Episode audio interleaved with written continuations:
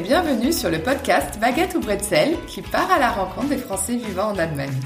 Ils nous partagent leurs réussites, défis, obstacles et opportunités de leur vie outre-Rhin. Je m'appelle Nathalie, j'ai 35 ans, je suis française et habite en Allemagne depuis maintenant 9 ans. Je vous donne rendez-vous un mercredi sur deux pour découvrir un nouveau portrait.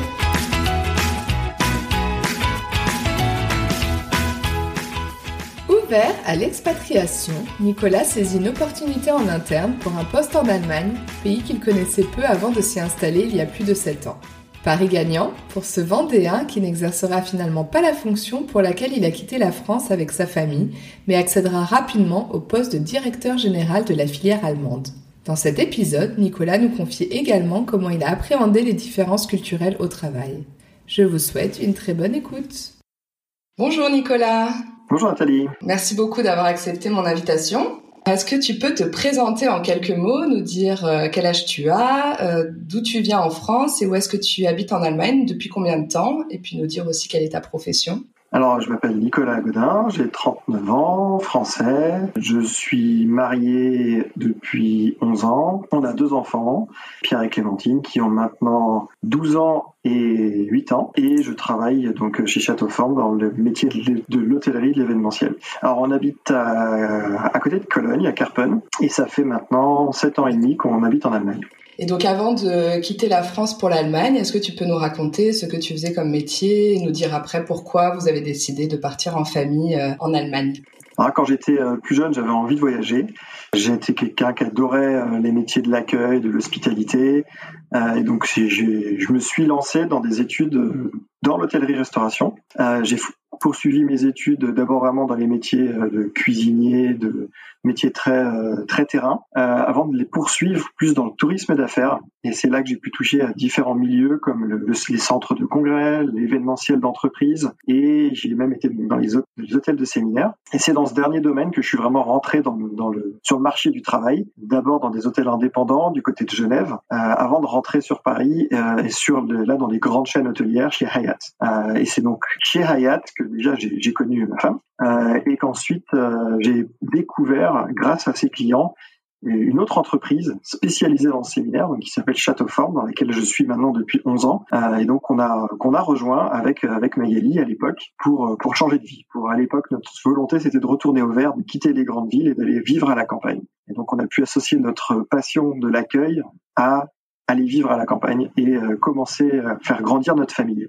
Euh, donc c'est là qu'on a eu Pierre, y a maintenant un peu plus de 12 ans. Euh, on a été, on est resté dans le couple d'hôtes, donc dans cette dans cette maison pendant quatre ans. Euh, C'était quatre années où on a beaucoup appris. Et un jour, on a eu la bougeotte, on a envie de changer. Euh, on n'avait pas juste envie de changer de maison, mais on voulait un changement un peu plus profond, tout en restant chez Châteaufort, parce que c'est une entreprise qu'on adore euh, et un métier surtout qu'on voulait continuer. Donc Châteaufort, entreprise dans laquelle donc on travaillons tous les deux.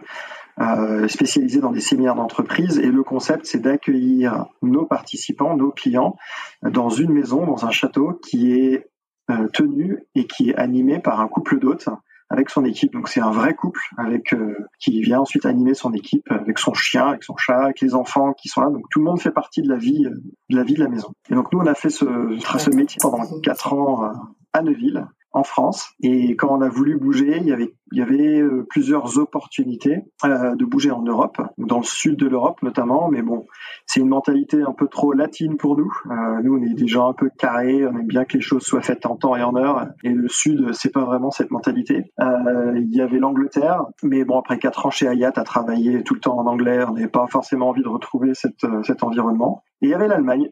l'Allemagne. Donc on s'est lancé dedans pour plusieurs raisons. Euh, la première, c'est que c'était un pays totalement inconnu.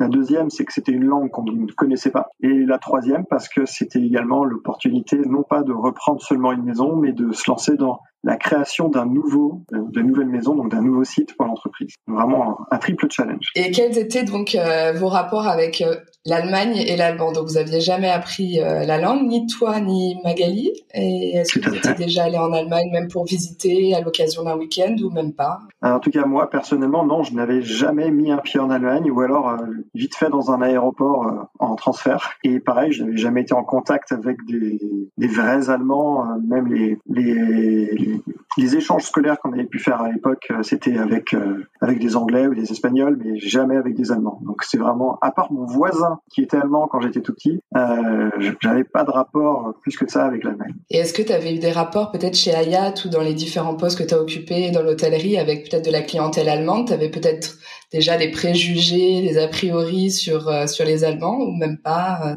Les préjugés historiques qui peuvent relier la France à l'Allemagne, mais ouais, c'est pas des choses très reluisantes. Mais en tout cas, j'avais j'avais pas un, j'avais pas un, une vision négative de l'Allemagne, mais je n'avais pas non plus une vision positive. Pour moi, c'était un pays comme un autre en Europe, euh, mais qui ne m'attirait pas plus que ça, jusqu'à ce que bah, j'y découvre d'autres d'autres intérêts. Mais maintenant que tu me, tu me qu'on en parle, ça me fait penser que s'il y en a eu un petit rapport à l'Allemagne quand même, quand on était chez Hayat justement, parce que c'est en quand nous étions en déplacement euh, lors d'un week-end à, à, Mainz, à Mayence, euh, à l'époque où on travaillait tous les deux chez chez Hayat, qu'on a découvert que Magali était enceinte de Pierre. Donc si j'avais déjà été en Allemagne avant de vivre en Allemagne, mais à l'occasion d'un week-end, un ou deux week-ends, notamment un à Cologne aussi, parce que étant employé chez Hayat, on a le droit à des nuitées gratuites chez Hayat, et donc on avait profité de certaines nuitées euh, à Mayence et euh, Cologne. Est-ce que quand vous êtes parti, vous vous êtes dit ça va être pour quelques années ou parce que vous êtes quand même parti à quatre, donc avec les enfants, est-ce que vous avez dit voilà, on verra où ça nous mènera? Effectivement, notre philosophie de vie, c'est c'est pas de se dire dans trois ans on sera là ou dans dix ans on sera à tel poste. Euh, c'est de prendre les opportunités, euh, c'est de les vivre à fond. Et puis le jour où il est temps de changer ou qu'une autre opportunité se présente, euh, c'est de la saisir. Donc non, on n'est pas parti en se disant on part on part deux ans, trois ans. De toute façon, on n'est pas parti pour changer de pays et mettre les enfants dans une nouvelle culture pour y rester non plus que deux ou trois ans. Donc euh, on est parti pour un certain temps. Maintenant, lequel, je ne sais pas. Et comment ça s'est passé alors euh, l'intégration quand vous êtes arrivés euh, tous les quatre en Allemagne? Est-ce que les premiers rapports avec les Allemands, avec la langue, comment ça s'est passé? Est-ce que vous aviez appris peut-être l'allemand avant de partir, en sachant que vous alliez déménager en Allemagne? Déjà, on a eu l'occasion de, on a eu la possibilité et l'opportunité de se positionner sur ce projet un an avant de partir, ce qui nous a permis de commencer à, à apprendre les bases de la langue, quand même. Euh, parce que l'allemand, c'est pas l'anglais, euh, c'est pas les mêmes, euh, choses. Donc il, a fallu euh, s'y préparer. Donc on a eu pendant un an quelques heures de cours particuliers pour déjà apprendre à compter, apprendre les, les rudiments de l'allemand. Et pendant cette année également, on a fait deux, deux séjours d'une semaine en, en intensif pour être en immersion totale dans, dans la langue, histoire d'ancrer quand même quelques automatismes pour l'arrivée en Allemagne. Ça, c'était pour vous deux ou pour les enfants aussi? Ça, c'était pour nous deux. Et pour les enfants, euh, on a fait le choix, euh, bah, tout de suite après avoir, euh, avoir eu OK sur le projet, de prendre une jeune fille au père. Donc, on a une jeune fille au père allemande qui a vécu avec nous pendant pendant six ou sept mois, qui du coup a pu accompagner les enfants dans, dans les, les premières choses. Et je me souviens encore, elle s'appelait Charlotte, et euh, je, je, je l'entends encore répéter aux enfants, Pierre, setz du dich richtig an. Je savais pas ce que ça voulait dire à l'époque. Nous, ça nous a permis d'arriver euh, et de pouvoir euh, commander une baguette de pain. Mais bon, heureusement que l'anglais était là quand même au début, ça nous a permis d'aller un peu plus vite dans l'intégration. Et les enfants, eux, oui, ça leur a permis de, de comprendre quelques mots pour les premiers jours à l'école. Donc, Clémentine est arrivée, elle avait deux ans, autant dire qu'en trois semaines, elle savait parler allemand. Et Pierre, lui, il a fallu deux, trois mois, il avait cinq ans à l'époque. Ah, mais bon, ils sont rentrés tous les deux. On a fait le choix de les intégrer tout de suite dans des écoles euh, allemandes, locales, et pas dans des lycées français, euh, parce qu'on voulait vraiment qu'ils soient baignés dans la culture, euh, et pas qu'ils sentent un écart avec les voisins, qu'on dit c'est les Français du coin. On voulait vraiment qu'ils fassent partie intégrante de l'environnement. Et puis, comme vous parliez français à la maison, c'était aussi pour équilibrer avec. Exactement. Exactement. L'objectif, c'était vraiment de leur donner l'opportunité euh, très vite de pouvoir maîtriser euh, deux langues. Puis bon, bah là, ils sont, ils sont en train de maîtriser la troisième maintenant hein, avec l'anglais. Donc euh, voilà. Et ça va vite, j'imagine, avec les enfants. C'est clair. Et alors aujourd'hui, par rapport à l'allemand, comment tu te sens? Alors moi, déjà, j'ai mis très longtemps à décoller parce que euh, l'avantage de, l'entreprise pour laquelle on travaille, euh, c'est qu'elle est très française et que même en Allemagne, il y a beaucoup de Français. Donc, euh, au niveau du travail, j'ai pu m'en sortir avec le français pendant très longtemps. Maintenant, avec les interactions extérieures, avec les clients, avec les partenaires, évidemment, il fallait parler allemand. Mais on va dire que il m'aura fallu 4 ou 5 ans pour arriver à un niveau moyen, euh, alors que les enfants, il leur a fallu 2 mois. Quoi. Donc maintenant, aujourd'hui, non, je m'estime, m'estime pas encore bilingue, mais euh, que je suis à l'aise pour vivre en Allemagne, pour aller faire mes courses, pour aller euh, voir mon banquier, aller voir mon coiffeur, aller voir faire ma petite vie. Mais pour moi, le j'ai un langage technique beaucoup plus développé que le langage de tous les jours. Quand j'ai besoin de me faire aider pour le langage de tous les jours, je demande aux enfants de venir m'aider. Le vocabulaire professionnel, etc., c'est acquis, mais c'est finalement plus euh, dans le quotidien Exactement. C'est difficile. Et alors, quand vous êtes arrivé, c'était pour être couple d'hôtes, tu le disais, dans une maison allemande. Et là, aujourd'hui, euh, tu n'es plus couple d'hôtes. Qu'est-ce qui s'est passé? Tu as évolué, tu as changé de poste. Effectivement, oui, ça a été les, les opportunités. Euh, comme je disais tout à l'heure, on avance, euh, on avance en fonction des opportunités. Et là, il y a eu une opportunité. Quand on est arrivé en Allemagne, déjà, il n'y avait plus de responsables pays.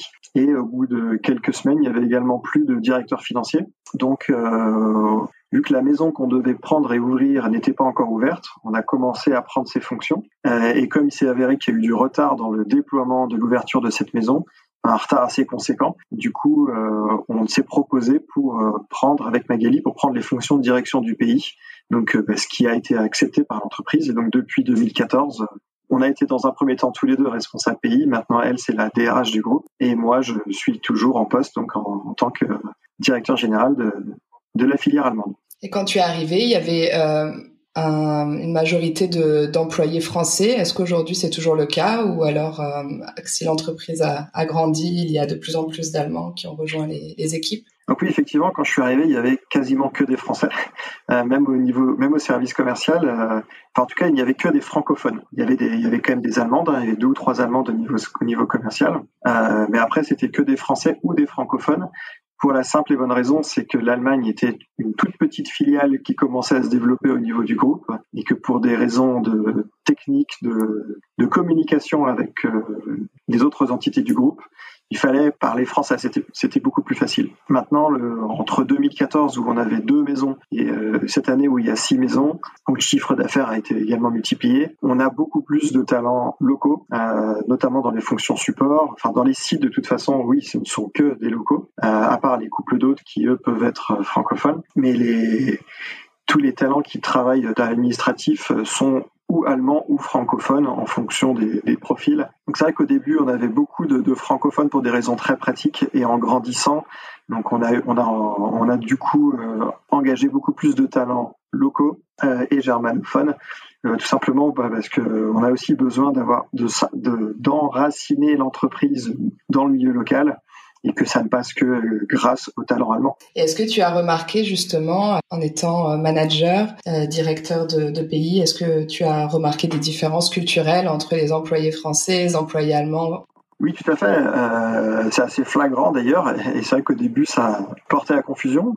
C'est vrai que nous, le quand, quand, on va recruter quelqu'un, on va se focuser en, France sur sur la mission et pas forcément sur la fonction. on va mettre en avant l'équipe, alors qu'en Allemagne, on va d'abord mettre en avant euh, la tâche, on va d'abord mettre en avant euh, les horaires, quelle heure je commence, à quelle heure je termine, alors que dans un côté un peu plus français, c'est plutôt ok, il faut il faut faire le travail. Maintenant, tu, tu viens à peu près à l'heure que tu, à l'heure que tu veux, et puis quand le travail est terminé, tu pars. généralement en France, je ne cache pas que on part souvent après l'heure qu'avant l'heure, ou que même à l'heure, parce qu'on aime bien rester discuter ou prendre un peu notre temps. Euh, alors qu'en Allemagne, c'est sûr qu'on respecte les horaires. On arrive à l'heure et on repart à l'heure. Il y a un cadre à respecter. Il y a un cadre, c'est ça. Et puis, euh, ce qu'on m'a toujours tout de suite euh, montré euh, et ce sur quoi on m'a tout de suite attiré l'attention, c'est le fameux Feierabend allemand. Euh, c'est vrai qu'au début, on prend ça pour rigoler, mais au final, c'est vrai qu'on rentre nous-mêmes dans le jeu. C'est vrai que voilà, le Feierabend, c'est le Feierabend.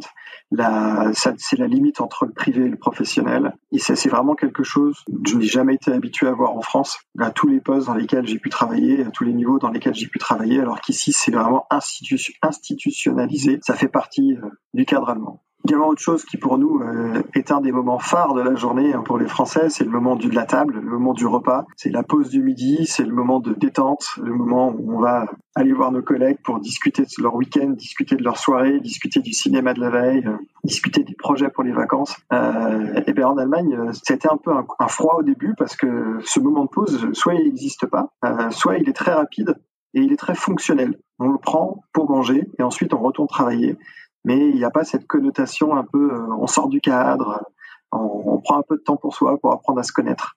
Euh, ça, c'est un peu compliqué pour un Français euh, pour lequel on va tout de suite partager euh, nos expériences privées, même avec des collègues. On va, on va, on va se créer une bulle entre nous. Là, pour rentrer dans la bulle de l'autre en Allemagne, c'est un peu plus challengeant. Donc ça, c'est ce qui t'a surpris euh, à l'époque quand tu es arrivé. Euh, Est-ce qu'aujourd'hui, ça te surprend encore ou finalement tu t'es habitué et puis tu trouves qu'il y a aussi des bons côtés, j'imagine dans la rigueur allemande, la ponctualité euh. ah non, c'est sûr. Maintenant, c'est même moi qui fais euh, qui fait office d'allemand avec euh, mes collègues français au niveau du groupe. D'ailleurs, on le voit avec quand, surtout en ce moment avec le chômage partiel et avec toutes ces réunions qu'on fait à distance, où on est toujours les premiers connectés sur les Skype ou sur les Zoom, etc. Donc, donc on trouve que ça, on aime ce côté ponctuel maintenant. On pourrait plus s'en passer. Mais la pause déj, t'y tiens toujours oui, la pause déj, il tient toujours. Ça, c'est sacré la pause déjeuner. C'est le moment de détente, le moment, le moment où on déconnecte les neurones. Même si ça dure que 10 minutes, parce que on enchaîne entre des réunions, bah, c'est 10 minutes où on va voir, on va voir quelqu'un d'autre. On va, on va pouvoir échanger deux mots avec quelqu'un d'autre, sortir un peu de, de ce, du travail, du ouais, sortir un peu du travail. Et alors, qu'est-ce qui te surprend encore aujourd'hui? Alors, pas seulement au niveau professionnel, ça peut être aussi euh, au niveau personnel. Qu'est-ce qui te surprend en Allemagne après ces années euh, passées euh, outre-Rhin? Alors, ce que je veux dire, je ne sais pas si c'est valable pour toute l'Allemagne, mais en tout cas, c'est valable là où j'habite. C'est que passé 18 heures, l'Allemagne dort. Passé 18 heures, les rayons des magasins sont vides. Je me suis souvent, souvent vu tout seul à fermer le magasin en allant acheter un petit quelque chose qui manquait dans le frigo. Donc ça, c'est vraiment quelque chose, je n'arrive pas à m'y faire. C'est que si je quitte le travail après 18 heures et que je de, quelque chose à faire, bon, je vais, je vais réussir à trouver un magasin, mais je sens que je suis celui qui va fermer la caisse. Parce que les Allemands font leur, à ton avis, font leurs courses euh, plutôt ouais, journée. C'est ça, et puis surtout 18 heures, c'est l'heure à laquelle ils sont en train de faire manger les enfants ou les coucher, alors que moi à 18 heures, les enfants, euh, ils n'ont pas encore pris leur bain, ils sont loin, ils sont loin d'être à l'heure de manger même si on habite en Allemagne, on a gardé le rythme français. Est-ce que tu as une anecdote en tant que Français en Allemagne, quelque chose qui te serait arrivé Alors, rigolo. Je sais pas si ça a classé dans l'anecdote ou si ça a classé dans, dans ce qui me surprend d'ailleurs, parce que ça m'a surpris et ça me surprend toujours. C'est euh, le fait que, que ce soit moi ou mes amis, mes, mes parents, quand ils viennent, à chaque fois, c'est ce qui surprend, c'est le ton euh, sec et le volume sonore que les Allemands ont quand ils parlent. Ils sont, j'ai l'impression qu'on on n'a pas le même filtre. Donc euh, c'est vrai qu'on a l'impression quand un Allemand nous parle, même pour nous dire une chose gentille, il le dit de façon sèche, il le dit sur un ton très fort, qui, qui pour nous Français, avec notre filtre de français, ne colle pas euh, au message que veut faire passer l'allemand. Je, me, si je reprends encore un, exemple de magasin, j'ai l'impression que je vais passer ma vie dans les magasins. Euh, genre là, la caissière évite son tapis roulant, etc. Et puis au moment de nous annoncer le prix, euh, moi je m'attends au sourire gentil de la caissière française qui se dit merci monsieur, ça vous fera 150 euros. Et là j'ai un, un il n'y a pas le merci monsieur, mais c'est directement le prix sur un ton sec, sur un ton fort, et oh, à chaque fois ça surprend. C'est pas aussi mélodieux que le français de toute Exactement. façon, la, langue allemande. Il n'y a pas la même sensualité dans la langue euh, entre la langue française et la langue allemande. Mais c'est vrai que je me souviens au début quand, quand je suis arrivé en Allemagne, j'étais avec mon père dehors devant la maison. C'était un soir, et le soleil commençait à tomber, et euh, il y a le voisin qui est sorti pour nous dire quelque chose. Et en fait, on a eu peur, on est rentré, on a l'impression qu'il voulait nous crier dessus. Et il est revenu nous voir dix minutes après, il dit non, non, mais je voulais juste vous dire qu'il y avait votre chien euh, qui faisait du bruit dans la cour, etc. Ok, merci. Il y a une différence de perception. Pour accompagner le message. Ouais. Exactement. Et alors, est-ce que tu te, est-ce que tu te sens aujourd'hui euh, plus euh, baguette ou bretzel? Alors, ça dépend si tu, si tu veux le dire dans le sens français ou allemand. Euh, je suis un Français en Allemagne, je me sens bien, on est bien, on a une bonne vie en Allemagne.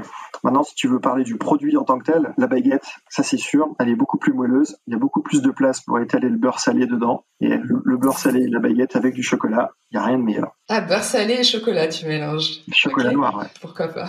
Eh ben, merci beaucoup. Je sais pas si tu as quelque chose à rajouter. Non, mais si euh, des personnes qui nous écoutent euh, hésitent à passer le pas, bah, il faut le passer. Franchement, c'est c'est très agréable de vivre en Allemagne. je trouve que justement, on parlait tout à l'heure de ce côté la différence culturelle au travail. je pense qu'au travail, la vie est moins stressante en Allemagne qu'en France. En tout cas, aujourd'hui, c'est comme ça que je le ressens.